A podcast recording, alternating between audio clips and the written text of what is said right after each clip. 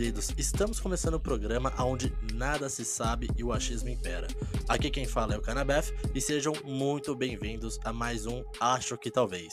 E aqui quem fala é o Daniel, caros ouvintes. Hoje vamos falar sobre Cidade Invisível, série brasileira baseado no folclore brasileiro, disponível na Netflix e já adianto que fui surpreendido positivamente. Cara, eu também fui surpreendido e já alertando desde o início, esse programa contém spoilers. Então, vem aqui com a gente curtir o programa. E você que ainda não assistiu o programa, assiste lá rapidinho e vem curtir esse papo que tá bem legal.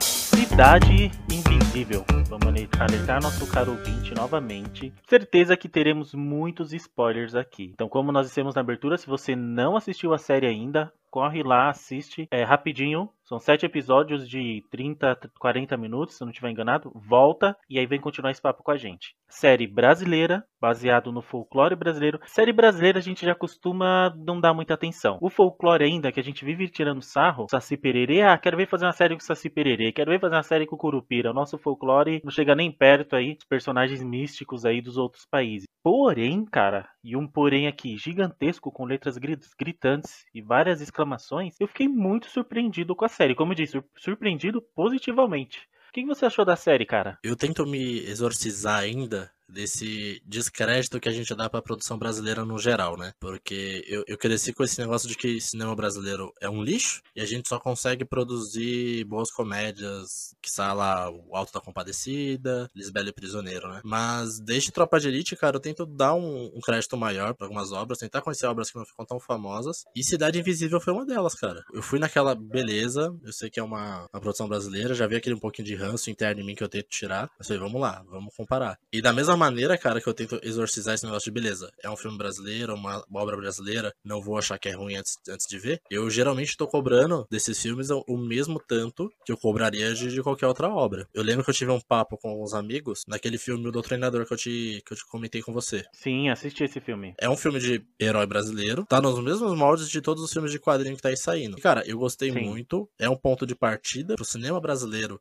entrar nesse ramo de herói e tudo mais, eu vi muita qualidade ali. Mas o filme, é um filme de, de herói medíocre. Ele erra em muitas coisas, ele tem um, umas coisas que é muito canastrão, que é muito clichê. E Cidade Invisível, ela conseguiu me surpreender mais do que o do treinador, consigo gostar mais dela, mas ainda assim ela tem uns errinhos ali que me incomodam, cara. É estranho a gente ter esse descrédito com as produções brasileiras, porque nós temos ótimos filmes aí, né? Mas a gente não perde esse preconceito. O Alto da Compadecida mesmo que você colocou, é, eu não acho que ele é um, uma comédia. Eu acho que ele é um drama disfarçado de comédia. Sim, cara, ele é, ele é maravilhoso. Sim, eu acho que é mais um drama. Ele tenta disfarçar todo aquele drama ali, mas é um filme muito pesado se você parar pra pensar bem, cara. É, é muito miserável as pessoas naquele filme. Eu sei que não são muitos exemplos, né? Como Tropa de Elite, Cidade de Cidade Deus, de Deus. De é. Não são muitos exemplos, mas nós também não fazemos muitas produções, né? A gente não tem uma escala de produção como Hollywood, né? Ou como a China. E a gente continua com esse descrédito com as produções brasileiras. Eu acho que isso é mais um preconceito preconceito nosso, uma falta de valorização nossa, do que realmente produções ruins. Aí eu não sou, não sou especialista para falar, mas Cidade Invisível me fez ver como nós podemos ter boas produções, excelentes produções, por mais que tenham aí as suas falhas e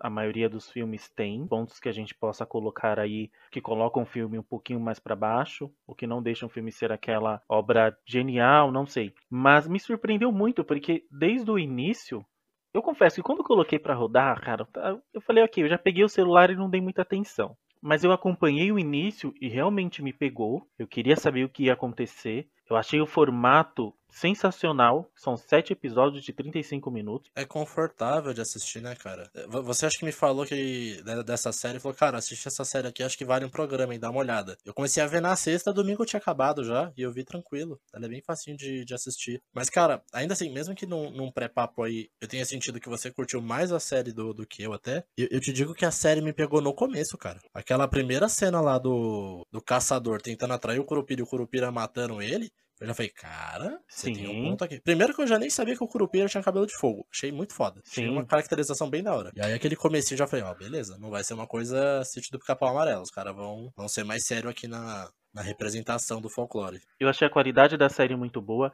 Eu não vi muito investimento em efeitos especiais. E isso eu achei sensacional. Porque o Doutrinador, por exemplo, quando tem efeito especial, eu achei bem fraco. Ele te tira do filme. Do que eu gosto da Compadecida é que eles colocam os efeitos especiais de uma forma muito simples que tem tudo a ver com, com o filme é tosco de propósito. Assim, Exato. Vira uma piada. Igual quando fala, o, o Chicó lá tá, tá contando as histórias, ah, não sei, só sei que foi assim. A retratação daquela história, a dramatização dela, são quase personagens de papel. É sensacional. E essa série, eu senti que ela fez, ela fez os efeitos especiais de forma simples para não ficar tão forçado e ficou muito bom. Sim, e, e tipo assim, uma coisa que eu acho que ela fez inteligente é não ficar usando efeito especial toda hora. Se você parar pra pensar, eu acho que ali cada personagem tem um momento de efeito especial, talvez. É uma coisa bem sucinta e que eu, assim, narrativamente eu prefiro, cara. Eu, eu não gosto de, de, quando uma série, filme, seja o que for, ela quer te mostrar demais. Eu gosto quando ela te induz a pensar que alguma coisa é, é muito, muito poderosa. Então, por exemplo, Curupira, existe toda uma mística ali de caramba, o Curupira é muito poderoso, o Curupira é forte,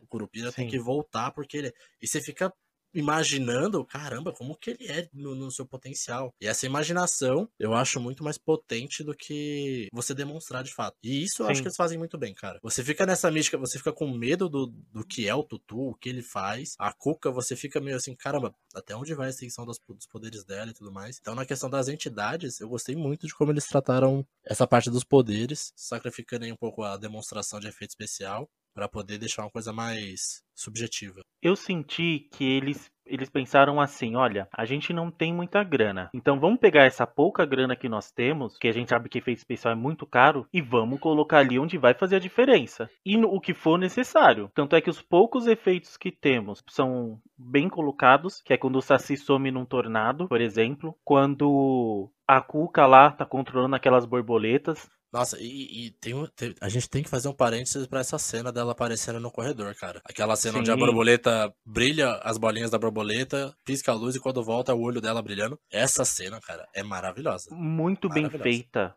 É muito bem feita. É, por exemplo, a, a gente falou do Saci, da Cuca, a Yara, quando aparece ela de sereia, é muito bem feito. Usar efeito prático, que sempre fica muito melhor, envelhece bem. Foi, foi muito acertado, eu acho. Sim. O único que, gente, que nós vimos que foi um pouco mais forçado, e aí não tem como foi o Tutu. Porque como você vai fazer um Timão e Pumba sem colocar efeito especial? Tanto que eles tinham. Ele aparece em dois momentos, né? Como transformado, né? E o primeiro é meio de relance. E ali eu gostei. Porque, tipo assim, você percebe que tá tosco, mas como é de relance, você fica, caralho, o que, que é aquilo? Eu, tanto que eu achei que era um lobisomem. Eu, eu, só fui descobrir o que era o Tutu depois que acabou a série que eu fui pesquisar. Mas até ali eu não, um eu não, sabia o que ele era. Cara, então, eu descobri que ele, como tudo no Brasil, né? Do folclore, ele pode ter várias formas. E na Bahia, ele tem essa questão de ser um javali, mas no Nordeste, no geral, ele é só uma, uma massa negra disforme com olhos vermelhos e tudo mais. Eu e vi eu, essa e, parada eu fiquei, também. Eu fiquei pensando que, putz, acho que ia ser muito mais da hora, cara. Essa parada mais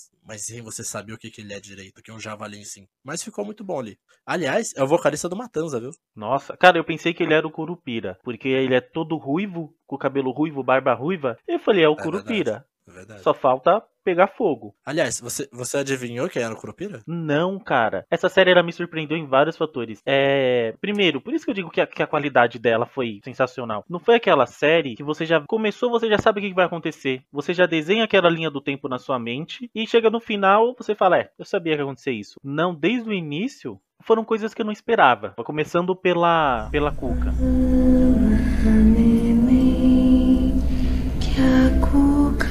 Vem pegar.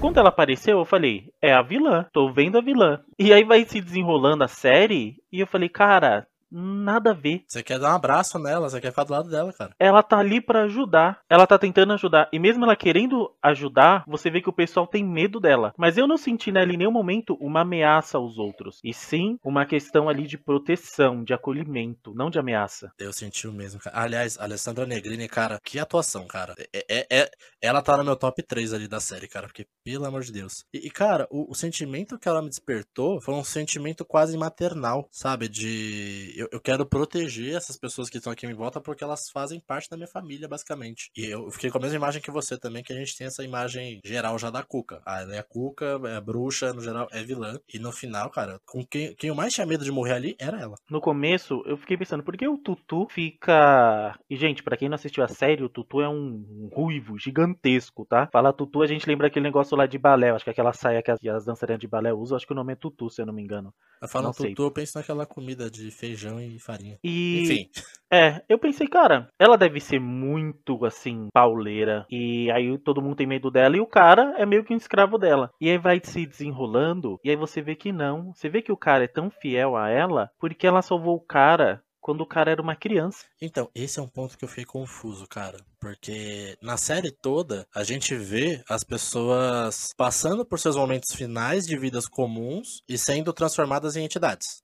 Cada personagem tem a sua transformação ali. Sim. O Tutu é o único que é diferente. Porque o que parece fazer a transformação dele para uma entidade, no caso, é a Cuca. Os demais, por exemplo, o Saci, eu acho que a Yara e o, e o Curupira, principalmente, e a, Cuca também, a, a transformação deles ainda eu vi muito ligado à lua, porque era sempre de noite com o luar cheio, uma lua quase azul. E aí eu via acontecer alguma coisa que transformava eles em entidade. A natureza se manifestava de alguma coisa. O Tutu é o único que é diferente. E eu senti na minha leitura que quem criou o Tutu, de certa maneira, foi totalmente a Cuca. É, eu entendi que ele era uma criança, tanto é que ele era um bebezinho por, um leitãozinho. Ele tava lá comendo, não lembro o que, se era uma cesta de fruta. E ela foi ao encontro dele e acolheu ele, porque ele vai lá e vira uma criança, não é? Nesse momento. Sim, sim. Ela pega ele como um porco, dá, dá aquela virada para sentar e quando vira ele, ele é uma criança já.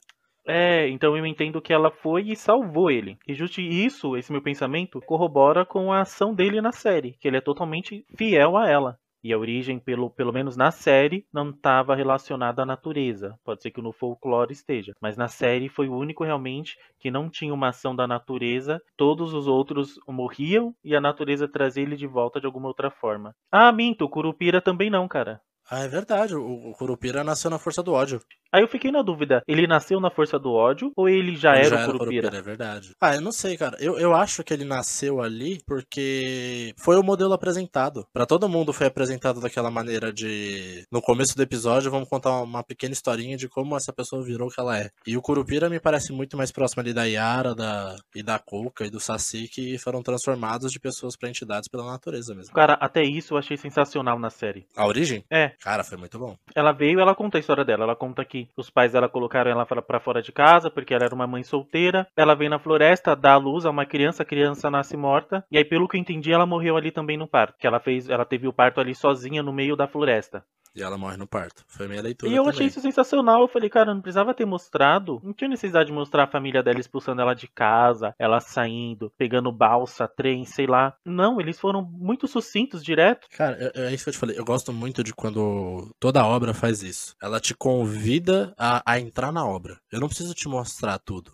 Eu vou te mostrar um pouquinho, isso vai te instigar a pensar e você vai tirar suas conclusões. Então, por exemplo, a gente não sabe. Pode ser que o Tutu fosse um porco e a Cuca que transformou ele, a gente não vai saber. Mas a gente tá, a gente foi trazido para essa discussão, a gente foi trazido pro programa, a gente não sabe direito. Mas o que é necessário saber, eles jogam e o resto é com a gente. E eu acho que isso é incrível, cara. Eu, eu tenho algumas críticas aqui que eu colocaria a, a, parte narrativa, que eu acho ela um pouco arrastada algumas partes. Eu acho que ela no âmbito, eu acho que no âmbito micro ela falha um pouquinho, ela é um pouco desconexa, às vezes eu acho meio chato, mas ela é muito boa no macro, e isso se equilibra. Mas toda essa questão do não mostrar as coisas, eu acho que é o melhor acerto narrativo deles. Eles deixam as coisas no ar para que a gente complete da maneira que a gente entender. E deixa aberto também para fazer retcon no futuro, caso queira mudar alguma coisa, né? Cara, eu não eu não, não vi momentos assim que eu falei, olha, tá chato. Tem alguns momentos que eu achei meio desnecessário, que é no caso lá da delegacia é, essa parte, a parte da empresa e tudo mais, eu entendo o, o, valor narrativo dela ali, mas eu acho ela muito arrastada, ela meio mal elaborada. Ela não tá no mesmo nível das outras coisas na série. São coisas que, tipo assim, aparecem e somem quando é conveniente, sabe? E aí eu acho meio, meio chato. Mas, como você disse, foi importante pra narrativa. Devido àquelas cenas lá da delegacia, é construído todo um raciocínio pro, pro protagonista, o Eric, ser acusado das mortes, das mortes que estão acontecendo. Tudo que acontece na série, ela é necessária. É que eu acho que a competência da, da, do roteiro, no caso, é quando tudo parece muito fluido e natural. As coisas da delegacia da empresa, eu, sinto, eu percebo, tipo assim, ah, beleza, isso aqui precisou acontecer para mover tal história. Eu acho que o restante da história, ela acontece muito mais fluida. Toda a questão do Eric, tipo assim, cara,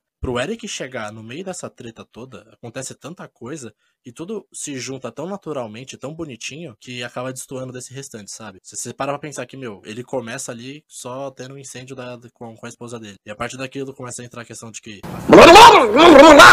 Você já deu um spoiler desse assim? Mas, cara, a gente alertou no começo que tinha spoiler. Ah, eu não ia falar essa parte, cara. Você já jogou essa parte na cara dos ouvintes. É spoiler. Eu não ia falar essa parte, porque, nossa, foi o que mais me surpreendeu na série. Cara, vamos cortar isso, essa parte? Isso, não, não vamos cortar, vamos deixar. Vamos deixar. Sério, porque... cara? Cara, a gente avisou no começo, tem, tem, tem que ser spoiler. Não, mas tem, tem spoiler e spoiler. Você contou o final de Game of Thrones, mano. Não, você quem tá aqui era pra ter assistido a série já. A gente tá instigando as pessoas não, a assistir a série. Não, cara, que mancada. Eu tava aqui me segurando, porque isso foi o que mais me surpreendeu na série. Não, vamos falar disso, vamos falar disso. Porque, não, cara... editor, editor, editor, eu apelo pra você, editor. Tamo junto, Dan. Eu vou falar de novo, cara, depois eu preciso falar sobre esse ponto.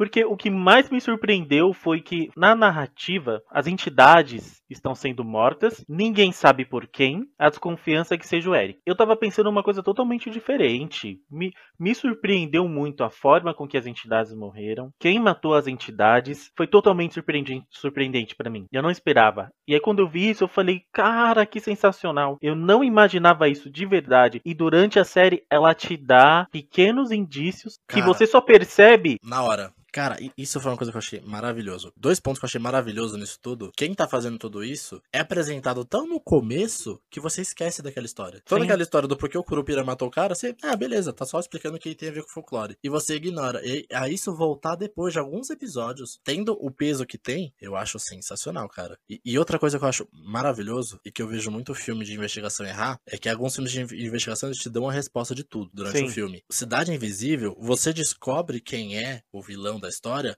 antes do protagonista. Não, não, obviamente, que é quase junto, mas você tem aquela sensação de puta, Sim. é tal pessoa. E aí passam uns cinco minutinhos e ele confirma que aquela pessoa foi, caralho, era aquela pessoa mesmo. E essa sensação é maravilhosa, cara. Que a cuca vem pegar. E assim, nós sempre ouvimos muita piada. É, vai ter um filme do folclore brasileiro, vai ter um filme do quê? Do, do Saci, do Curupira. O folclore brasileiro é uma merda. Cara, e eles retrataram de uma forma tão sensacional. Cara, eu, eu quero um filme do, do Curupira, cara. Eu quero um filme do Curupira. Vamos começar aqui pela. Vamos, tá, vamos começar pela, pela Cuca. A Cuca ela é sempre descrita como um brasileiro que tomou a vacina, ou. ou um jacaré. Eu, eu descobri que isso é culpa da Globo, hein? Porque o Monteiro o Bra... Lobato nunca falou que ela é um jacaré, ela falou que ela é feia como um jacaré. E alguém foi literal aí na, na transformação. Colocou um jacaré de peruca loira. É, cara, mas todo. Eu joguei assim lá no Google Cuca, imagens. Eu, eu encontrei uma até que parecia o Godzilla, mas tudo Sim. voltado pro rap. É porque assim, a, a Cuca, ela tem várias origens, né? Tanto do português, tupi e africano. A parte do, do jacaré é mais voltada para Portugal. Mas aí já é uma questão mais para dragão. E a gente adapta para jacaré, que é o mais próximo. Mas se você perguntar para qualquer brasileiro, desenha cuca, ele vai desenhar um jacaré. A culpa do, do sentido do pica amarelo. É, que é a nossa referência, não adianta. Desenha cuca. Ninguém vai desenhar o, uma mulher. É linda, a melhor cuca que a gente já viu. Sim, uma mulher linda e lá um, uma bruxa. Todo mundo aqui, a referência que tem da cuca é o jacaré. E é uma mulher, é o nome Inês. É um nome simples, cara. E quando ela é apresentada na série, você já vê que ela é foda. Sim, cara, tem uma presença que, que é, é, é, impressionante. Cara, a Alessandra Nicrini é, é, é. que eu só não falo que ela é a melhor atriz ali porque eu quero falar um pouco do, do personagem do Iberê mais pra frente. Mas, cara, ela tá muito bem, cara. Ela tá muito bem tá muito bem e assim foi muito bem é, colocado o personagem dela. É sensacional. Tanto é que no início você nem entende que é a Cuca. Ah, aliás isso foi uma coisa que eu não gostei cara porque eu achei muito desnecessário a Yara precisar falar ah ela é a Cuca. Aí ficou feio. Eu achei muito ah, mais mas, sutil mas, ela só cantar só deixar e tudo mais assim. A pessoa precisar falar pro protagonista ó oh, ela é a Cuca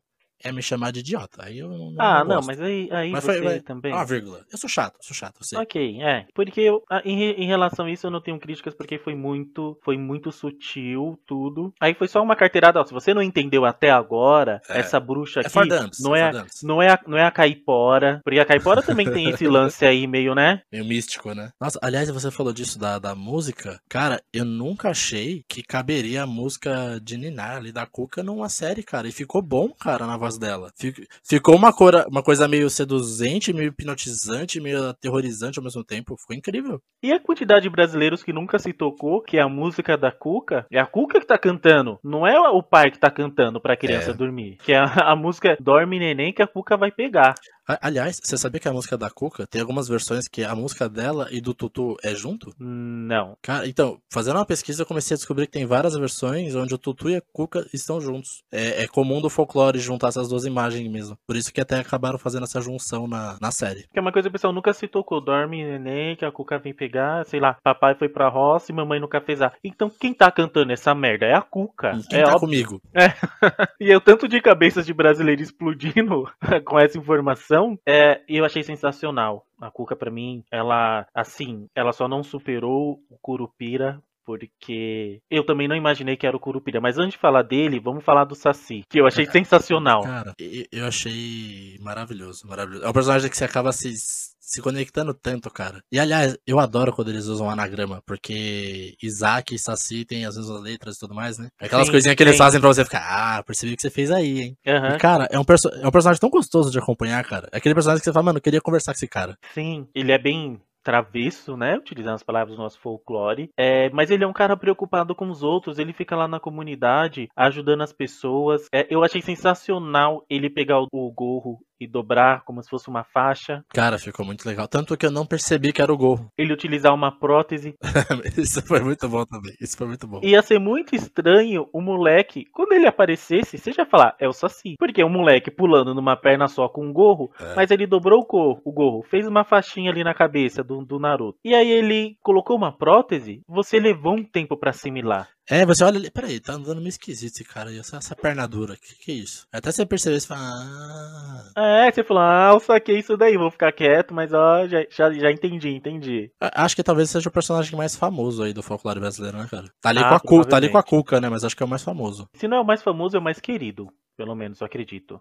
É, acho que sim. É que tem pouca história, como posso falar, onde o Saci é um vilão, né? No máximo ele é travesso, assim, e brasileiro gosta disso, né? Ele é um moleque aí hiperativo, entendeu? E gosta de brincadeira tal. É um moleque que não cresce também, né? E você gostou das... O que, que você achou dele ter morrido na série? Nossa, outro spoiler assim na cara, hein? Eu gostei. É, você me conhece, eu não sou daquelas pessoas que quero no final todo mundo junto, bonitinho. Eu gosto quando essas coisas acontecem porque me surpreende. São coisas que nós não esperamos. Mas antes disso, quando ele tá chegando que começa aquela ventania que a, a vó do Eric fica tampando a casa, você fala, ih, tá, vai chover. E aí chega ele, é sensacional. E quando ele some, que ele some naquele tornado, bem, bem discreto o tornado, eu achei sensacional. Ele é tipo o parente da tempestade do X-Men, entendeu? Cara, é verdade, sobrinho distante. É, eu achei muito bom. E quando ele morre, próximo do final, aquele tornado que ele fez também ali pra proteger o amigo dele, e o pessoal vendo o tornado de longe, eu achei sensacional. E aí, outra vírgula, usaram os efeitos especiais, usaram o dinheiro pros efeitos especiais nos momentos certos. Sim, o Saci não ficava o tempo inteiro num tornado em cada pé andando pela cidade. Não, foram duas, três vezes que isso aconteceu. É, e fica mais sutil mesmo, não tentaram fazer uma coisa muito grande, muito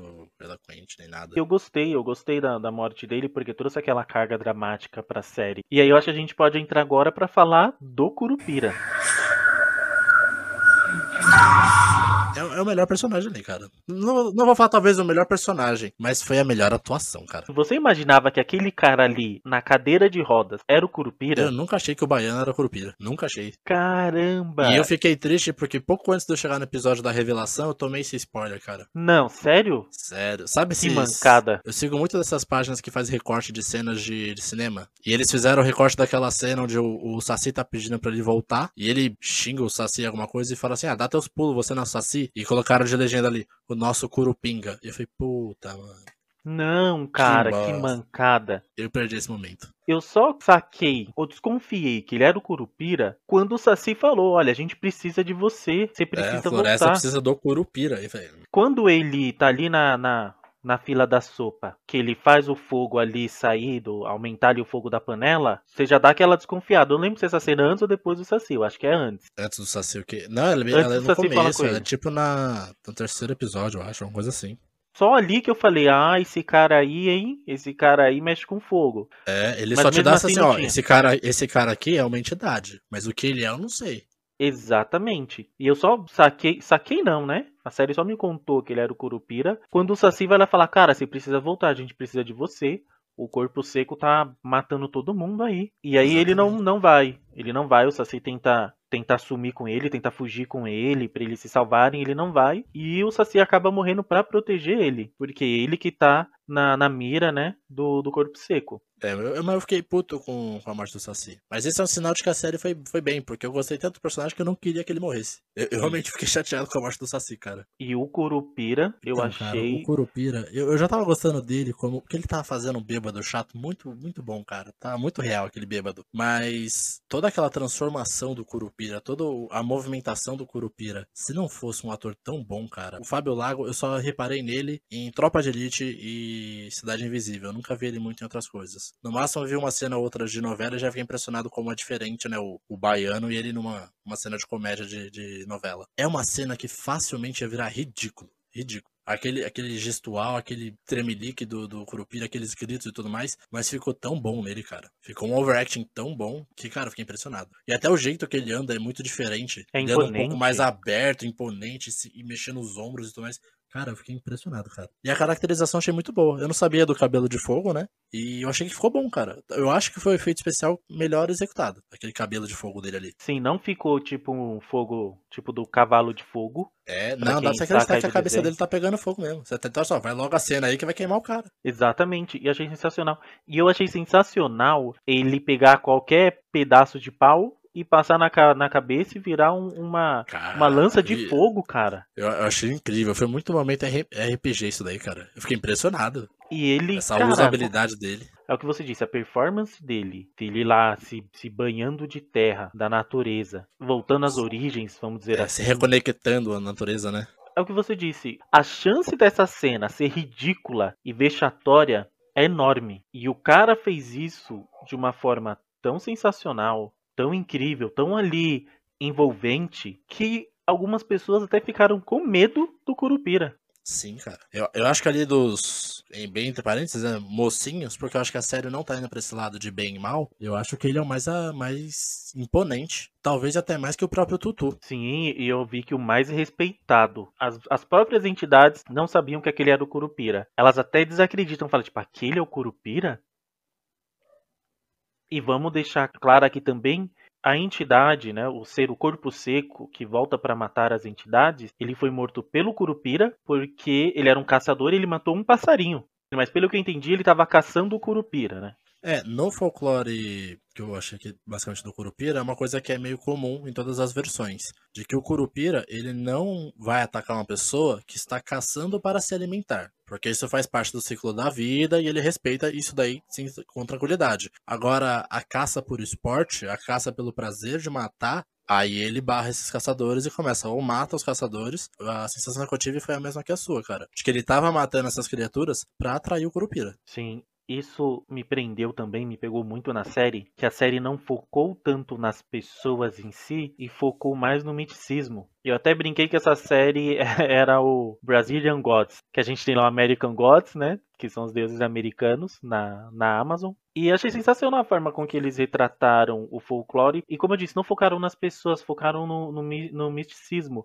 quando o corpo seco, quando esse, esse caçador ele morre, eu achei sensacional que o cara chama a Cuca e a Cuca fala: Olha, esse cara aqui é tão ruim que nem o céu e nem o inferno querem a alma dele. Eu achei isso essa, sensacional. Essa é a lenda do corpo seco, né? Eu não conhecia. Você conhecia ela? Não. A, a lenda é exatamente isso. Era um cara tão ruim, mas tão ruim, que na maioria das lendas fala que ele até batia nos pais e tudo mais. E um dia ele foi assassinado, e aí o, o céu e o, e o inferno rejeitou ele. Então ele foi obrigado a continuar vivendo. É que nas lendas, ah, o céu, o inferno e a terra rejeitam ele, enojados com, com, a alma, com a impureza da alma dele. O corpo seco é meio que um zumbi. E a série fez essa alteração aí pra como se ele fosse uma, uma essência que possui as pessoas, né? E foi muito bem feito, fez total sentido e, e não, não criou aquela estranheza, sabe? Ah, coube melhor, né? Muito melhor aquela coisa de você não sabe quem é e, e estar dentro de alguém do que um zumbi andando atrás das outras entidades. Né?